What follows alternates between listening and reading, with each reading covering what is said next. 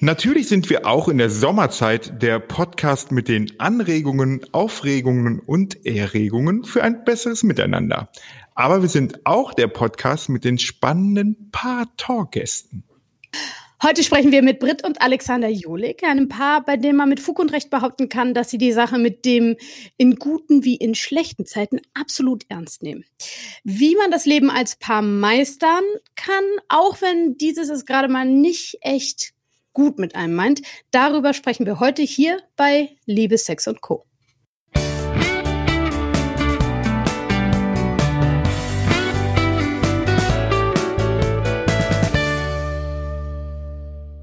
Ich möchte direkt kennzeichnen, das folgende habe ich mir nicht selber ausgedacht, sondern ist ein Zitat von Bob Dylan. Seltsam, dass Leute, die zusammenleiden, stärkere Beziehungen haben als die Leute, die sehr zufrieden sind. Ähm, das würde mich auch wundern, warum du das seltsam finden würdest, weil eigentlich müsstest du als Paartherapeut dafür die absolute Erklärung haben. Aber nichtsdestoweniger, true, true, denn vor allen Dingen true für Britt und Alex Jolik, ähm, dass das nämlich eine starke Beziehung ist, ähm, das sieht man auf den ersten Blick. Und ob das der Grund ist, dass sie so viel zusammen gelitten haben, das sei allerdings dahingestellt. Dahingestellt für uns, für die Diskussion heute. Hallo Brit und hallo Alex. Hallo. Hallo, schön dabei zu Schön, sein. Schön, dass ihr dabei seid. ja, danke. Schöne, schöne Grüße nach Mallorca jetzt gerade, oder? Nein, wir sind in Düsseldorf. Nein? Wir sind schon wieder in Düsseldorf. In Düsseldorf? Ja. 30 Grad oh Gott. Düsseldorf. Ach so, das sah nur gerade eben so sommerlich aus.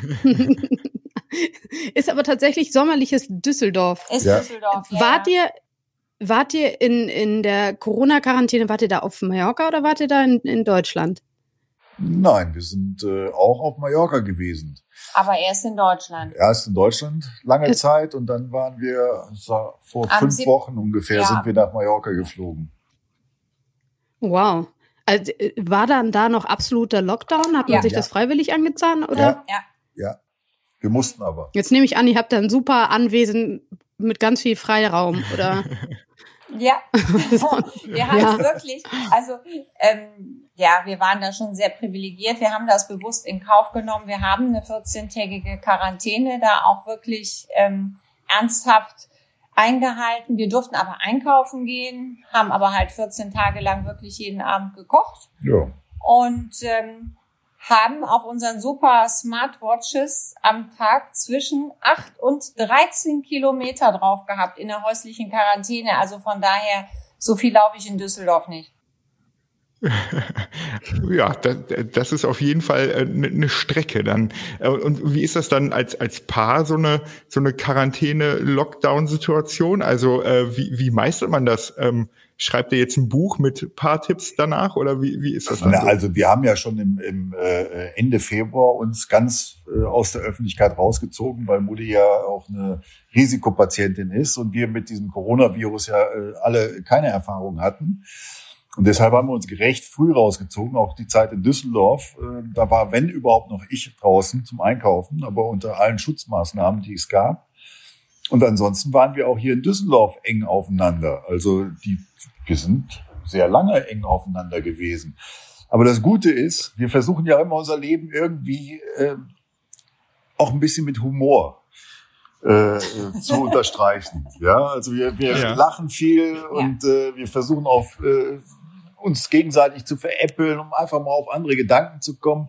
Ich meine, wir hatten auch lange Zeit, wo wir diese äh, Zahlen beobachtet haben. Irgendwann hat meine Frau zu mir gesagt, hat Mutti dann gesagt, beim Mittagessen irgendwie sagte äh, Alex, lass uns mal die Nachrichten abschalten und diese Zahlen vergessen. Ich möchte jetzt essen. Ich habe gekocht, ich möchte genau. essen.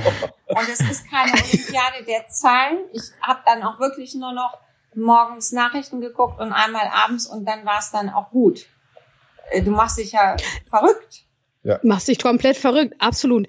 Leute, ähm, bevor bevor wir jetzt hier anfangen, äh, großartig ins Detail zu gehen, und ich möchte gerne vor allen Dingen über eure wirklich tolle Art, das Leben zu meistern sprechen, möchte ich aber auch erst einmal ganz kurz für die Zuschauer und den Carsten sagen, wer ihr seid, ähm, die jetzt nicht so super Promi-affin sind. So, äh, Britt, äh, mit dir sprechen wir von einer 53-jährigen äh, Model, ja, die Frau, die Mutti heißt, ist vielleicht ein Best-Ager, wie man äh, das so nennt, aber du, du bist auch schon für mich gelaufen. Ähm, ganz großartige Frau, Travel-Lifestyle-Expertin, ähm, aber auch eine Frau mit äh, ja durchaus keiner einfachen Krankengeschichte, auf die kommen wir gleich. Und Alex Jolik kennt man eventuell, wenn man im Jahr 2000, glaube ich, war das, äh, äh, Big Brother geschaut hat. Und eigentlich, ja, wenn man im Jahr 2000 Fernsehen geschaut hat oder einen Fernseher hatte, dann hat man auch Big Brother geschaut. Er war nämlich Bewohner des ersten Big Brother Hauses und eigentlich einer von den Famous Three. Es gab Slatko, es gab Jürgen und es gab dich, ja. Und ihr wart so die Rocker 100 Tage lang. Äh, hatte das Big Brother Haus offen. Ich weiß jetzt nicht, wie ich das besser ausdrücken soll. Und du warst davon wie viele Tage drin? 69. Hat ja auch was von Quarantäne, oder? Also habe ich gerade so nochmal gedacht. Äh, da gab es doch wahrscheinlich, ist, sind das ähnliche Strukturen dann, die, ähm, also ne, vielleicht kannst du dann jetzt auf diese Big Brother Zeit einfach auch zurück äh, nochmal kommen als äh, Erfahrung. Ja, definitiv. Als erste Quarantäne. ganz gut. Corona 1.0. Und äh, Corona, ja, ja, vielleicht war das alles nur ein Test, siehst du? Und ihr seid beide seit acht Jahren ein Paar, ist das richtig? Acht Jahre verheiratet, neun Jahre ein Paar. Neun Jahre, neun Jahre ein Paar, acht Jahre verheiratet. Wie habt ihr euch kennengelernt? Oh, wir kennen uns eigentlich schon ziemlich lange. Nur damals waren wir noch sehr jung. Also Mutti war 16. Ich war, ich war 20, 21, war der Türsteher in dem Club Nummer drei in Deutschland, laut, laut Playboy-Ranking damals.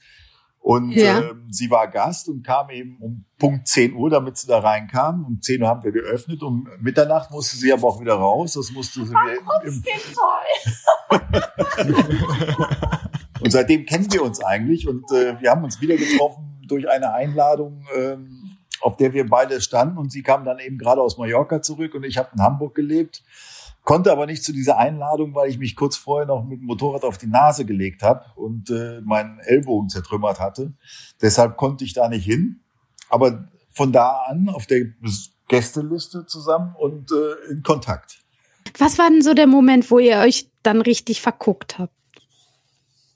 Das hat gar nicht so lange gedauert. Das war eigentlich ein bisschen lustig. Er hatte sich ja verschrottet, war dann nicht da bei, der, bei dem Fest. Ähm, dann sind wir halt in Kontakt geblieben. Ich war ja damals, ähm, da war ich ja in der Trennung, also ich war ja schon getrennt, bin dann wieder nach Deutschland gekommen, hatte da mein Haus fertig gemacht und also nach 14 Jahren Mallorca. Und ähm, dann hattest du noch eine OP, glaube ich, mhm. irgendwie, weil das alles noch nicht so geklappt hat mit dem bösen Arm.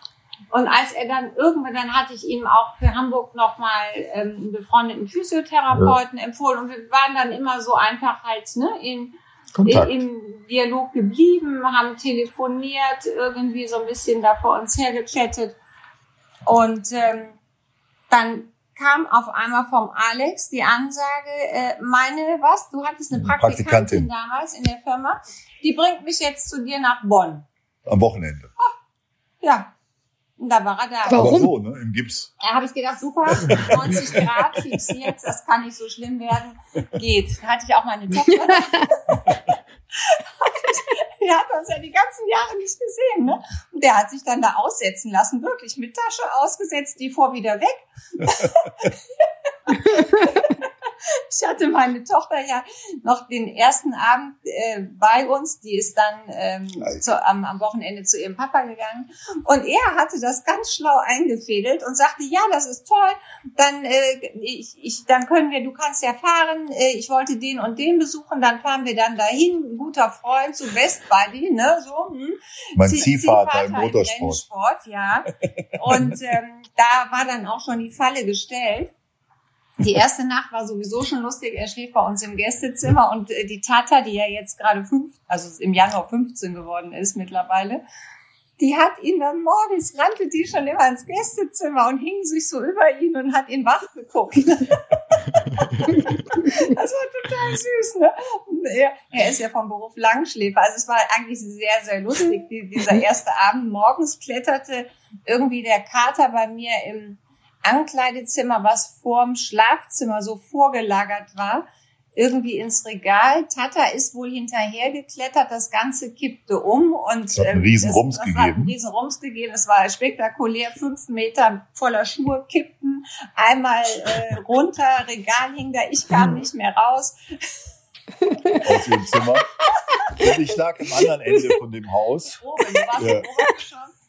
Und, äh, dann kam Tata zu mir und sagte, du, ich glaube, du musst mal helfen. Ich wollte schon meinen Ex-Mann anrufen. Ich sagte, was machen wir denn jetzt? Sie muss doch hier wieder rauskommen. Dann haben wir das irgendwie dann alles wieder. Tata hat mir das wirklich erst viel später erzählt, dass sie eigentlich dem Kater hinterher ins Regal geklettert ist und das alles dann halt aus der Wand. Aber das ich war es nicht. Aber sie war eigentlich dann so ein bisschen, ja, klein. Also sie hat Amor gespielt. So ein bisschen. Dann ne? auch mit. Ein bisschen lustig, ne? Also Alex dann mit, mit noch der einen Hand und Tata und ich, wir haben das dann geschafft. Erst erstmal haben wir alles rausgeleert, aber es war schon sehr lustig, so für so einen ersten Morgen irgendwie, ne? Das war jetzt nicht so geplant. Nee. Aber noch lustiger war es dann eben, als wir dann tags darauf da zu deinem Freund fuhren und der ja schon grinste und dann sagte, schön, dass ihr da seid, da ist euer Schlafzimmer. ja, und, und, und, das Schöne ist ja an, an solchen Geschichten, dass es dann ja gar nicht darum geht, dass es die, die Mega-Events oder irgendwas sind, sondern das sind dann ja auch die Geschichten, an die man dann irgendwie gerne auch hängt und was dann ja so Beziehungen irgendwie dann ja auch besonders macht und die man dann ja, genauso wie wir jetzt hier herzlich darüber lachen, irgendwie dann auch ähm, ja letztendlich so Denkmäler innerhalb von so einer Beziehungsgeschichte sind. Das ist ja ganz schön, dann einfach auch die eben dann auch mal zu pflegen und immer auch mal wieder rauszuholen. So. Yeah. Ja, das ja, schön. Kein Drehbuch hätte das äh, besser schreiben können, glaube ich. Das war wirklich Nee, super. und das wird einem ja auch super. keiner glauben im Drehbuch. Also da nee. würde ja jeder denken, ach, was ein Quatsch, was ist das denn für ein schlechtes Drehbuch? So, ja, das, das so, war äh, schon echt die wahren, die wahren das Beste Geschichten war, schreibt dann doch das Leben an einer anderen Stelle. So konnte ich ja schlecht duschen. Ratet mal, wer mir mhm. helfen musste. Weißt du, was ich, weißt du, was ich so, so, so spannend finde, ist, ähm, dass, dass ihr quasi, also, also am Anfang, äh, Britt, hast du quasi angefangen, äh, den Alex zu schrubben, ja, ja und genau. äh, also ihn zu unterstützen, weil er ja nicht ganz fit war, ne? In Plastikfolie und, äh, ich, Direkt am zweiten Bitte? Morgen. Ein Klarsichtfolie, mein Arm. Weißt du, in so eine Frischhaltefolie. Ja, ja, ja, ja, nicht, den Alex, nicht den Alex. Ich höre ja Milka hat gerade Bilder. Milka, Milka hat Bilder. Das, äh ja, das mit dem Arm war jetzt wichtig, einfach nur. Für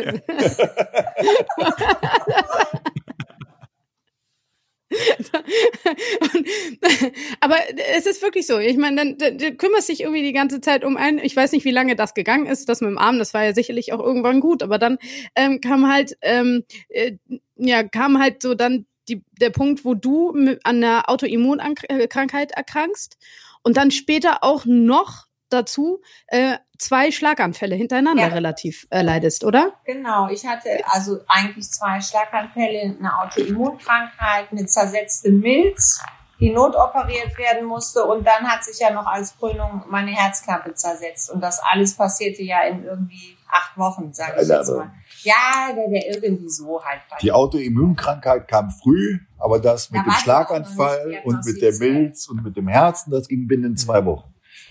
Aber erklärt hatte sich alles erst im Nachhinein. Ja. Aber ich meine, das ist dann ja wirklich auch krasse Scheiße für so eine Beziehung. Also wie schafft Beziehung das? Wie schafft man das persönlich und wie, wie schafft Beziehung das? Also ich meine, äh, ähm, wir, wir haben ja ein Ehegelübde. Da gehört ja auch zu, dazu, wie in guten so in schlechten Zeiten. Und wir haben nur in meinem Leben mhm. nicht immer nur gute Zeiten.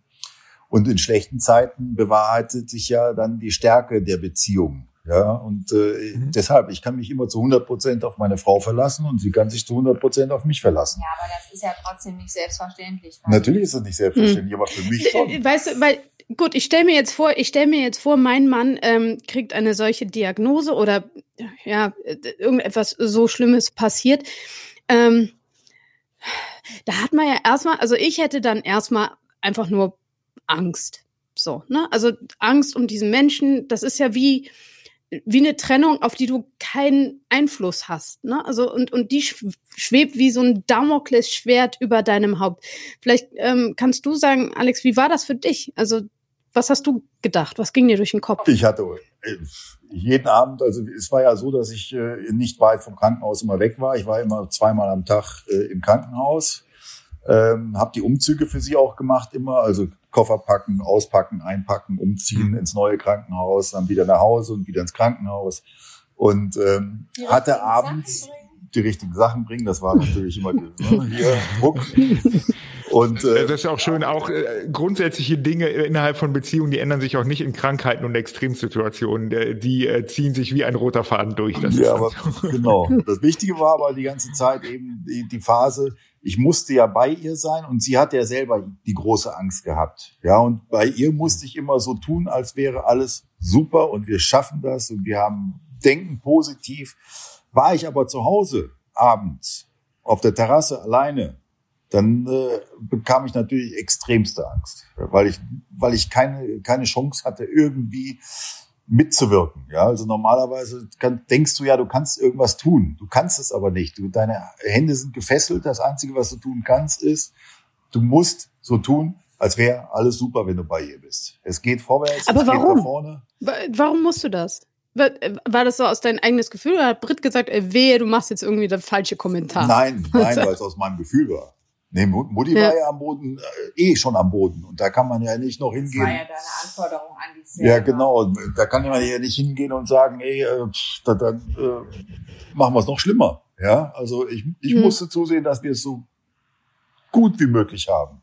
Ja, in, in der Situation. Man muss ja auch sagen, ja. ich bin ja nicht irgendwie auf das vorbereitet worden mit einer Diagnose. Wir sind von einem Chaos ins nächste ja. reingedonnert. Das waren immer mhm. alles Notfälle.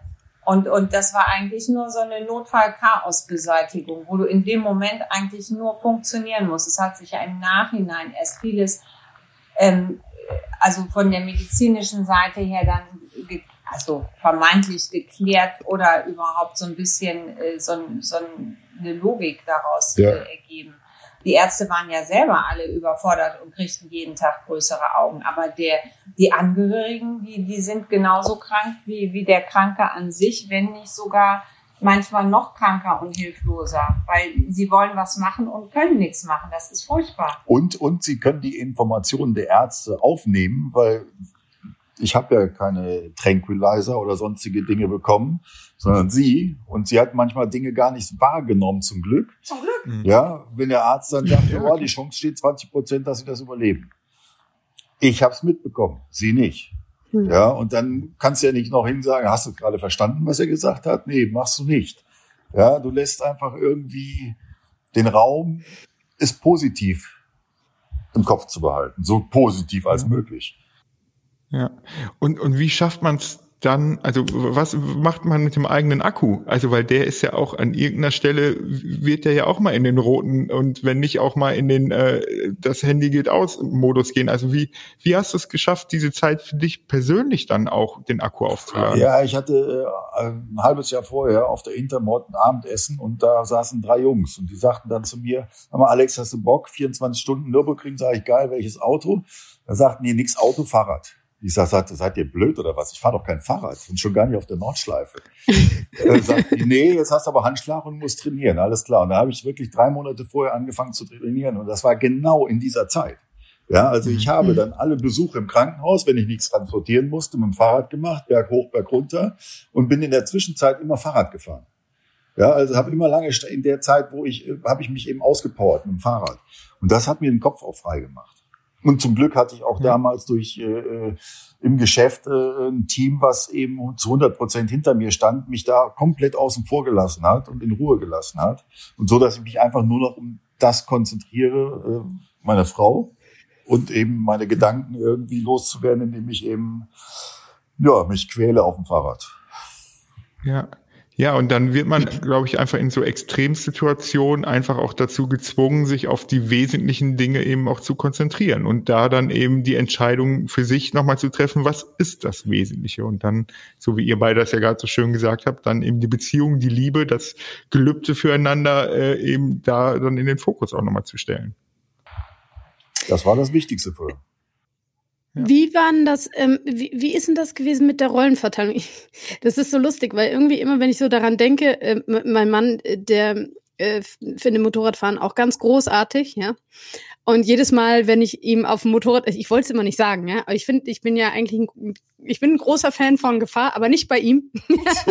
so, ähm, jedes Mal, wenn ich ihn auf dem Motorrad gesehen habe, dann habe ich nur gedacht, I don't know about this. Und dann war aber kam zum Glück meine Tochter, die gesagt hat, Papa, ich will das nicht. also, die fand das gefährlich. Die hat dann immer gesagt, der ist jetzt aber ganz schön schnell. Das möchte ich nicht. Und damit hat er dann das Motorrad verkauft. Okay. Super. Hat sich ein schönes Auto gekauft. Passt für mich auch. Oh Gott. Aber äh, wenn ich mir das vorstelle, äh, dann ist eigentlich, also da, da, dann wärst du wahrscheinlich, Britt, in der Situation gewesen, dass du dir eigentlich immer Sorgen machen musstest um den Alex und dann ist es plötzlich andersrum, richtig? Oder ist es so, dass du dir tatsächlich immer noch mehr Sorgen machst um ihn als um dich selbst? Ich bin ja lange immer mit auf die Rennstrecken gefahren. Ich habe das ähm, am Anfang war ich da auch doch recht entspannt. Und dann gab es leider ein äh, Rennen, ähm, wo ein, ähm, ja, Kollege verunglückt ein ist. Kollege tödlich verunglückt ist auf der Strecke. Und ich habe mir die letzten Rennen sowieso eigentlich immer schon im Pressezentrum angeguckt. Und weißt du, dann siehst du ja erst drei war out und irgendwann ist dann Rennen abgebrochen. Und dann denkst du, okay, hörst du noch ein Heli, hörst du keinen Heli? Und da wussten wir eigentlich schon, da ist was passiert. Und der ist auch so unnötig gestorben, weil eigentlich ein Hintermann noch über ihn rübergefahren ist. Horror. Ja. Also alles, was die Welt nicht braucht. Ich hatte vorher noch mit hm. dem wirklich lustige Witze gemacht, bevor der losgefahren ist. Wir sind dann alle, wir wussten nicht, wer raus ist und sind dann alle zur Strecke. Und ich habe mich so schlecht gefühlt, weil in dem Moment, als Alex um die Ecke kam, wusste ich, hurra, nicht meine, aber ich wusste, irgendein anderer steht da gleich und hat keinen mehr. Mhm. Und das fand ich furchtbar, furchtbar. Von da an bin ich auch nicht mehr mit zu den Rennen gefahren. Ich habe gesagt, Paddy, wenn du fahren willst, fahr, ich kann das nicht mehr. Das war wirklich mhm. was für mich, ähm, wo ich gesagt habe, nee, das, das war zu viel für mich. Ne? Mhm. Und, und jetzt und jetzt gleich mal die Frage an Alex: ähm, wenn, wenn, du weißt irgendwie, wie das ist, wenn man sich Sorgen macht um jemand anders, warum machst du das dann noch? Fährt ja keine Rennen mehr. Äh, Ups. Im Moment fahre ich keine nee. Rennen mehr, nein. Aber es könnte sein, dass ich mal vielleicht irgendeinen Gaststart mache oder sowas, aber ich fahre eh keine Serien mehr. Und ähm, das Problem ist ja, egal wo, du hast das Risiko. Ich meine, ob ich jetzt Fahrrad fahre mhm. hier auf der Straße, ja, und mir mich fährt einer um oder äh, da bin ich auf der Rennstrecke immer besser aufgehoben als ein Motorradfahrer im normalen, regulären Straßenverkehr zum Beispiel. Ja, also mhm. da äh, bin ich einfach ähm, klar. Ich habe Erfahrung, ich weiß, äh, was ich tue. Ähm, ich habe es jahrelang gemacht und ähm, du steckst aber trotzdem nicht dahinter. Ja, wann deine Uhr mhm. ausgeht, kannst du ja nun mal nicht wissen. Ja, ob's die Katze beschwert sich auch schon. Die, ja. Oder die Katze sagt, ist besser so, ist okay, passt schon. Fahr nur einfach nicht. Nein, nichts gegen Muttersport, alles äh, ist alles gut. Wie sieht denn heute euer Beziehungsalltag aus? Also wie kann ich mir das vorstellen? Ähm, musst du, musst du, Alex, irgendwie vielleicht noch Krankenschwester spielen? Oh, ich bin, äh, ähm, ach, wie soll ich sagen, ich bin schon streng, was Gesundheit angeht. Mhm. Bei ihr, bei mir nicht.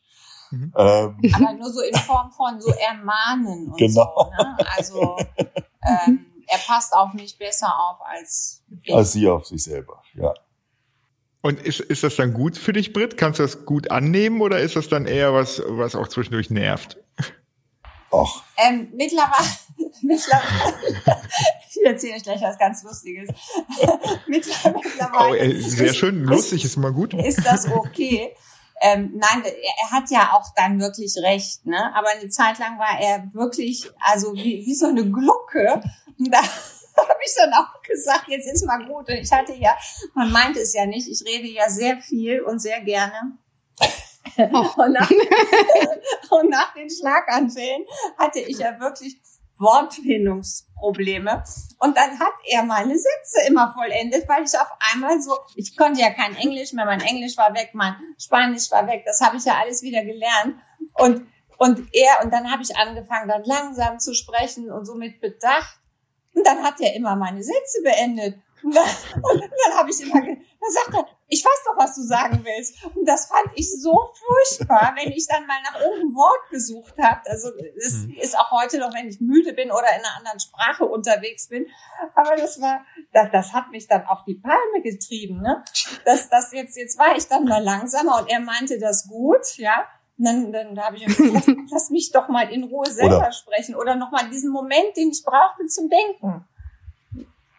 Oder, oder auch, wenn sie vorm Spiegel im Bad stand und ihre Narben, ja, ich, ich meine, der ganze Körper ist ja voller Narben, und äh, sie da stand, die Narben recht frisch waren und ich meine, dieser Cut äh, vom Brustkorb, vom Herz, von der offenen Herz-OP war schon hm. äh, der Hammer.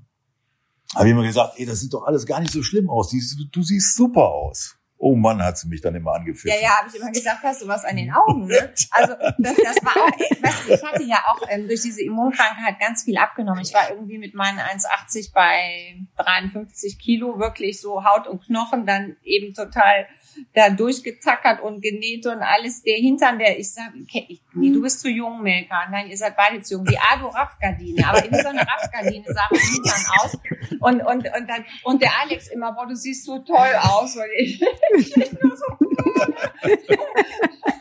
Siehst du was, was ich nicht das, sehe? Er meinte das so lieb, ne? Aber weißt du, ich, ich, ich stand vor dem Spiegel, fand mich total scheiße und, und, und dein Mann, der erzählt dir dann irgendwas von, du siehst so toll aus. Da denkst du, der verarscht dich. Ne? Aber äh, nein, das, das habe ich dann auch irgendwann gelernt und das auch angenommen. Ähm, das nächste war ja dann die Haare, die dann ja irgendwann zwei, drei, viermal ausfielen.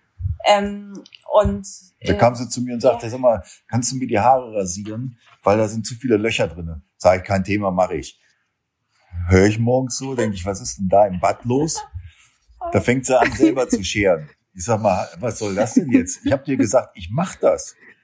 Ja, nee, ich wollte es dann doch nicht. Sag, ich gib mir das Ding hab, her, ich, ich mach das, das jetzt. ist ganz, ganz schlimm für ihn, seiner eigenen Frau die Haare abzuscheren. Ich habe aber festgestellt, er liebt das. Ich kann ihm Gefallen damit tun und deshalb darf er das auch. Also, alles gut. Ja, aber das ist ja so eine Ich will ja nur, dass es ordentlich ist. ich, ich muss einmal ganz kurz, ähm, ich muss einmal ganz kurz den Ball so zum, zum Carsten rüberspielen. Der hört nur fasziniert. Ich, ich sehe schon, der ist total verliebt in euch. Und das geht auch ganz leicht, weil das alles, was ihr erzählt, das ist total so, ja, yeah, this is how I want to have it, you know? Ähm, aber äh, äh, Carsten, wie ist denn das irgendwie in solchen Situationen? Also zum Beispiel bei beim beim Alex, Entschuldigung Alex, aber ich sag's jetzt einfach mal so, wenn du ihre Sätze zu Ende machst, dann könnte man ja meinen, oh ja, das ist vom Ding her ist das übergriffig. So, aber ähm, äh, in, im Carstens Gesicht sehe seh ich trotzdem noch ein Grinsen. Warum? Naja, weil es ja letztendlich äh, bei Alex und Britt äh, einfach hier so ankommt, dass es eben auch ihr Rahmen ist, wie sie sich Beziehung und Leben eben auch nochmal vorstellen. Dann ist es doch total scheißegal, wie man von außen eben äh, irgendwie das einschätzt und sagt, es muss so und so sein. Wenn die beiden für sich das Ding mhm. so gefunden haben, wie sie es leben und damit zufrieden sind, ist doch alles okay. Und ich finde, das ist doch das Entscheidende. Es gibt ja nicht das eine normal und das eine richtig, sondern es gibt das, wo man sagt, man ist zufrieden. Und das ist das so, ähm, was, was ja irgendwie auch nochmal rüberkommt. Und ich finde eben, und das würde ich ganz gerne mal fragen, aber da dürft ihr auch gerne sagen, äh, Carsten, das geht dich einen Scheißdreck an oder so.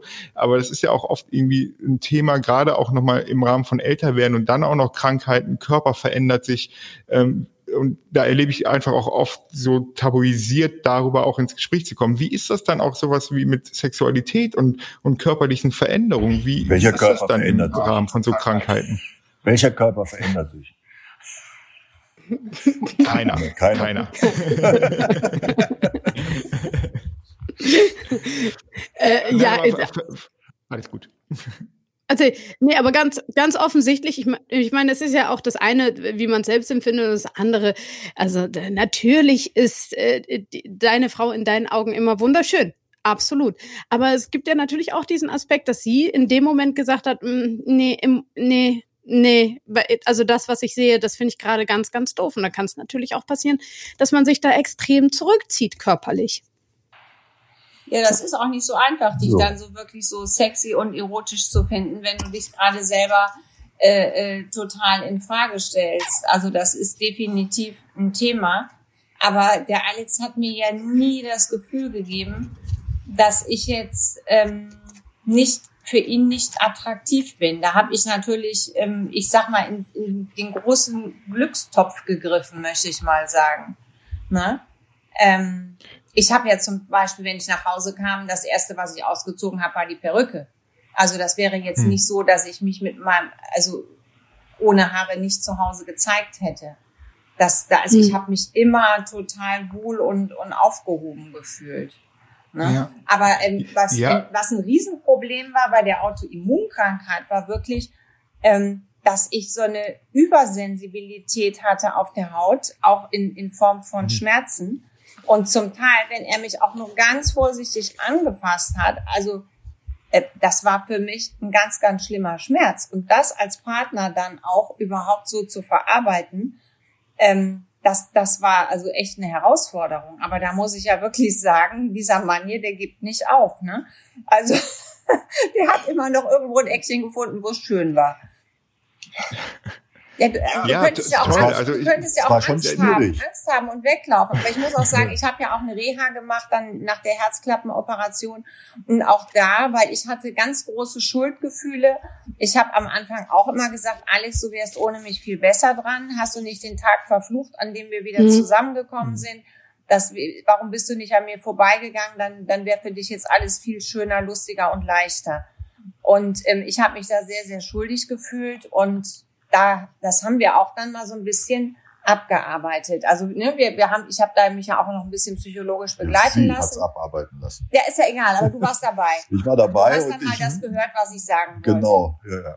Also ich war einfach, ja. hey, hallo, das ist meine Frau. ja. Und Punkt. Und äh, wenn es ihr schlecht geht, bin ich da. Ja, und äh, da kann ich mich nicht irgendwie verpieseln, nur weil es eine Phase gibt im Leben, wo man eben äh, äh nicht gesund ist. Ja und äh, wo man eben die Unterstützung braucht. Äh, wer, wer hätte sie denn sonst unterstützt? Ja, ja also, ich, ich habe genug. Ich, ich hab bin genug, der, derjenige, der dafür ja, da aber ist. Ich habe genug Mitpatienten gehabt in diesen ganzen Monaten der Klinik, die ja. entweder in der Zeit mhm. gar keinen Besuch hatten oder dann am Ende halt gar keinen Besuch mehr hatten und auch mit denen ich heute in Kontakt bin, wo Beziehungen auseinandergegangen sind. Das ist ganz, ganz schwer. Ja. Und das ist nicht genau. selbstverständlich auch wenn Alex jetzt so tut, dass das selbstverständlich ist, ich habe genug Beispiele im Kopf und hier in der Praxis, wo man einfach sehr klar sagen muss, nein, das ist nicht selbstverständlich. Mhm. Und ich finde einfach, ähm, da kriegt man einfach dann nochmal mit, wie wichtig einfach diese emotionale Nähe eben auch nochmal ist. Und äh, letztendlich dann auch eine emotionale Nähe einfach auch einen großen Part von Verbundenheit dann ja in irgendeiner Art und Weise einem geben kann. Und ich finde, das strahlt ja einfach total aus, diese emotionale Verbundenheit, die dann ja auch auf einer körperlichen Ebene wahrscheinlich Auswirkungen hat. Dann wird sich Körper und Sexualität vielleicht durch äh, Leben verändern, aber trotzdem ist es ja irgendwie da und das ja, ja so wir haben letztens einen Dreh gehabt, dann kam dann irgendwann die Redakteurin zu und sagte, aber wie oft küsst ihr euch eigentlich am Tag? ne? So, also jetzt gesagt, nicht knutschen, sondern einfach gesagt, Küsschen. Mehr als zweimal. Mehr als zweimal. Ich meine, äh, wir genießen das. Also ja. wir sind wirklich Menschen, die sich genießen, die Nähe genießen, die Körperlichkeit, Sexualität genießen. Das war ja auch ganz lustig bei einer der, das war ja auch eine etwas skurrile Geschichte bei einer der letzten Visiten nach der Herzklappen-OP kam dann nochmal der Arzt da mit diesen 10, 15 Assistenzärztinnen. Alle kamen sie und alle erzählten mir, was ich alles nicht darf und so in diesem Leben. Und ob ich denn noch Fragen hätte. Und dann habe ich gedacht, ja, jetzt mal was Praktisches. Ne? Dann habe ich dann so gefragt, so, ab, ab wann ist denn meine Herzklappe orgasmustauglich? Boah, das war der, ich glaube, diese Frage hatten die dann auch nach, weiß ich nicht, ähm, also mein Herzchirurg, der ist wirklich dann ein paar Monate später in den Ruhestand gegangen. also wahrscheinlich in 40 Jahren hat er diese Frage noch nie gehört. Und, alle, und irgendein junger, puterroter Assistenzarzt musste dann antworten. Ich wollte ja jetzt auch eine ordentliche Frage haben. Antwort. Äh, Antwort haben. Ja. Und es, es kam dann so, Frau Jolik, ab sofort. Dann habe ich gesagt, ja, wäre mir noch nicht danach, aber gut zu wissen. ja, und ich, ne, und ich finde, das ist doch so ab, nach all dem, Das was ist mir so abgefahren. Da waren dann irgendwie ganz viele Ärzte, Ja. die auf einer Sachebene alle dazu in irgendeiner Art und Weise eine Idee haben. Und so eine Frage bringt die irgendwie zur Völlig aus dem. Konzept. Ist Aber Genau. ich fand das abgefahren, wichtig, oder? weil der Alex 2000 hat mit mir irgendwann. solche Katastrophen erlebt. Er hat erlebt, wie ich mit der Milz eingeblutet bin zu Hause und Hätte immer, ich nicht immer irgendwann noch- gesagt, du gehst ins Krankenhaus jetzt sofort, Ich- ich wär wärst eine. Stunde später ich hab, vorbei Ich habe gewesen. immer noch gedacht, ach, das ist so ein, so ein Magenwurm. Ja, ja. Ich war nachher schon also äh, unbeweglich, also stark quasi, haben die mich rausgetragen zu Hause, ne? Und und also wirklich, das dann auch der zweite Schlaganfall, also das das war alles ganz furchtbar. Der hat so viel Schlimmes erlebt und ich habe gedacht, komm, wenn du jetzt diesen ersten schönen vertrauten Moment wieder hast und da passiert wieder eine Katastrophe, ist dieser Mann traumatisiert fürs Leben. So wollen wir das nicht, ne? Nein, also Aber das Beste war, wenn ich sie danach, nach ihrem Fragen an die Ärzte, wenn ich ins Krankenhaus kam, haben die mich immer angegrinst. Und ich dachte immer, was grinsen die alle so? Was schmunzeln die denn immer? Bis sie mir das irgendwann verraten hat. Und dann wusste ich auch warum. Ja, ich habe das ja schon mal in einem Interview damals in der Bunten ähm, ausgesprochen und ich bin ja ganz wüst dafür dann beschimpft worden für diese bösartige Äußerung. Also wenn das ja meine einzige Sorge sei, dann sei ich ja gar nicht krank gewesen. Also da war immer noch das Fegefeuer und so mit dabei, ne? So, hm. Und da habe ich auch Ja, gedacht, Leute, könnt ihr denn nicht auch mal, also es ist ja nichts Böses, nichts Schlechtes, nichts Schmutziges. Ähm, also warum Vielleicht. Ja, aber das war ganz, ganz schlimm. Da war ich so entsetzt und was mein Mann denn für ein Schwein sei. Und da habe ich gedacht, hallo, das, das, war, das ging ja nicht mal von ihm aus. Also ganz, ganz Der war ja gar nicht mit dabei. Ja, und da habe also, ich gedacht, Leute, hallo, das ist doch was Schönes und das tut gut. Und ich würde es auch den Migränepatienten empfehlen, ne, im Zweifelsfall mal öfter Sex zu haben oder sich dann selbst zu befriedigen. Da braucht man weniger Aspirin. Das hilft. Also, ich Ja. verstehe es nicht.